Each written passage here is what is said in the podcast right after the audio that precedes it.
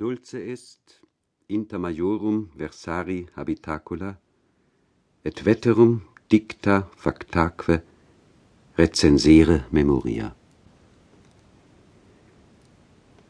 Der lateinische Spruch des seligen, nunmehr längst vergessenen Egesippus, den ich hier anführe, war mir einmal in einer meiner Schulauszeichnungen von Bedeutung, und deshalb habe ich mir ihn gemerkt. Und er fiel mir sehr oft ein, wenn ich in den Räumen meines Vaterhauses allerlei altertümliche Dinge sah. Da ist in der Erinnerung, tief aus dem Nebel der Kindheit herauf, eine schwarze Weste, ich hörte die Leute sagen, dass nun gar kein so unverwüstlicher Levantin mehr gemacht werde und wie man diese alten Stoffe beachten möge. Dann trieb sich unter unseren Spielsachen eine dunkle, verwitterte Hutfeder herum, deren Rückgrat geknickt war. Aus den Spänen und Splittern der Holzlaube blickte einmal eine geschundene blaue Deichsel hervor. Im Garten wucherte unausrottbar die Angelika-Wurzel, von der sie immer sagten, die hat noch der Doktor gepflanzt. Daneben stand ein Baum mit grauem Stamme, den er auch gesetzt haben soll, welcher nur mehr zwei Äste hatte, darauf im Sommer kleine schwarze Vogelkirschen wuchsen und davon im Herbste blutrote Blätter herabfielen. Dann kamen eines Tages zwei Wagenräder zum Vorscheine die ich als Knabe sauber abzuwaschen strebte, weil sie von darauf geworfenen Pflügen und Ecken voll Kot geworden waren.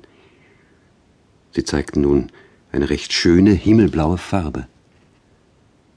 Und weil sie sagten, dass der Doktor, welcher einer unserer Vorfahrer war, ein vornehmes Fräulein geheiratet habe, so bestand noch auf der Diele und in der Scheune allerlei den jetzigen Bewohnern unbekannter Kram, der wohl nicht sämtlich von ihm herrühren mochte, aber wenn unter die berechtigten Hausdinge etwas Wunderliches geriet, das niemand erklügeln konnte, sagte man immer, das ist vom Doktor. Es mochte damals, als ich und meine Geschwister noch Kinder waren, viel mehr Altertümliches bei uns gegeben haben. Wenn wir den Schauer vor so manchem unheimlichen Winkel hätten überwinden können, der noch war, und wohin sich seit Urzeit der Schutt geflüchtet hatte. Da war zum Beispiel ein hölzerner dunkler Gang zwischen Schüttboden und Dach, in dem eine Menge urältester Sachen lag. Aber schon einige Schritte tief in ihm stand auf einem großen Untersatze eine goldglänzende heilige Margareta, die allemal einen so drohenden Schein gab, so oft wir hineinsahen, weshalb wir uns nicht weiter wagten.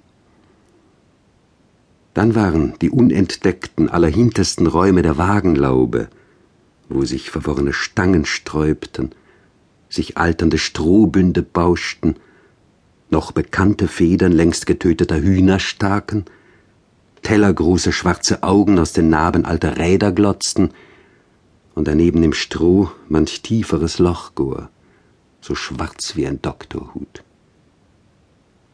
Der Knecht steigerte einmal die Scheu noch mehr, da er sagte, dass man durch die Sachen hindurch in die Haberstelle der Scheune kriechen könne, was von uns wohl bestaunt, aber nie versucht wurde. Das Merkwürdigste für uns Kinder bewahrte die Mutter in der Finsternis der Prunktruhe. Da waren Kostbarkeiten, die keinen anderen Zweck hatten, als dass sie immer liegen blieben und gelegentlich, wenn sie unter die Hände kamen, einige Bemerkungen veranlassten. Wir Kinder, wenn die Mutter etwas Seltenes in der Truhe suchen ging, waren stets dabei, steckten die Köpfe mit hinein und bekamen manchmal etwas zu sehen. Da war eine Schnur angefasster, rasselnder silberner Gupfknöpfe, ein Bündel Schnallen, langstielige Löffel, eine große silberne Schale, von der die Mutter sagte, dass der Doktor das Blut der vornehmen Leute in dieselbe gelassen habe. Dann waren zwei hornerne Adlerschnäbel, einige Bündel von Goldborden und anderes, was in der Dunkelheit nur gleiste und was wir nicht erkennen konnten, denn die Mutter hatte meistens nicht Zeit und musste die Truhe immer schnell zumachen. Zuweilen aber, wenn die obere Stube, in welcher sich die Truhe befand, einmal gelüftet und gereinigt wurde, und die Mutter eben bei Laune war, zeigte sie wohl gerne etwas freiwillig, entweder einer Nachbarin oder auch uns Kindern, die wir gegenwärtig waren, und erklärte es uns. Sie öffnete hierbei auch gerne die Ahnentafel bürgerlicher Häuser, die auf sich selber etwas halten, nämlich den Schrein der Brautkleider, die in jener Zeit wie heilige Überbleibsel aufbewahrt wurden. Da zog sie steife, eckige Dinge hervor, die in der Sonne spielten und verschossen und seltsam waren. Dann waren allerlei sammetne und seidene und goldgefranste Hüllen. Von dem Doktor war noch der ganze veilchenfarbene Sammet-Hochzeitsanzug übrig, der viele Schleifen und an dem Rande Goldblümlein hatte. Es waren noch die veilchenfarbenen Strümpfe und die Schnallenschuhe mit den rosenroten Absätzen, ebenso die schwarze goldgeränderte Sammethaube. Von seiner Braut war ein aschgraues Seidengewand mit Goldblumen da, das hinten in einen langen Zipfel endigte. Aus dem Inneren leuchtete das schwefelgelbe Seidenfutter hervor. Der Brautrock der Großmutter war messgewandstoffig und unbiegsam mit großen Falten und großen Seidenblumen. Sie zog ihn noch zuweilen an hohen Festen wie an Weihnacht, am Ostertage oder Pfingsttage an. Mein Vater hatte bei seiner Hochzeit einen rotbraunen Rock und die Mutter ein feuerlilienfarbenes Seidenkleid angehabt.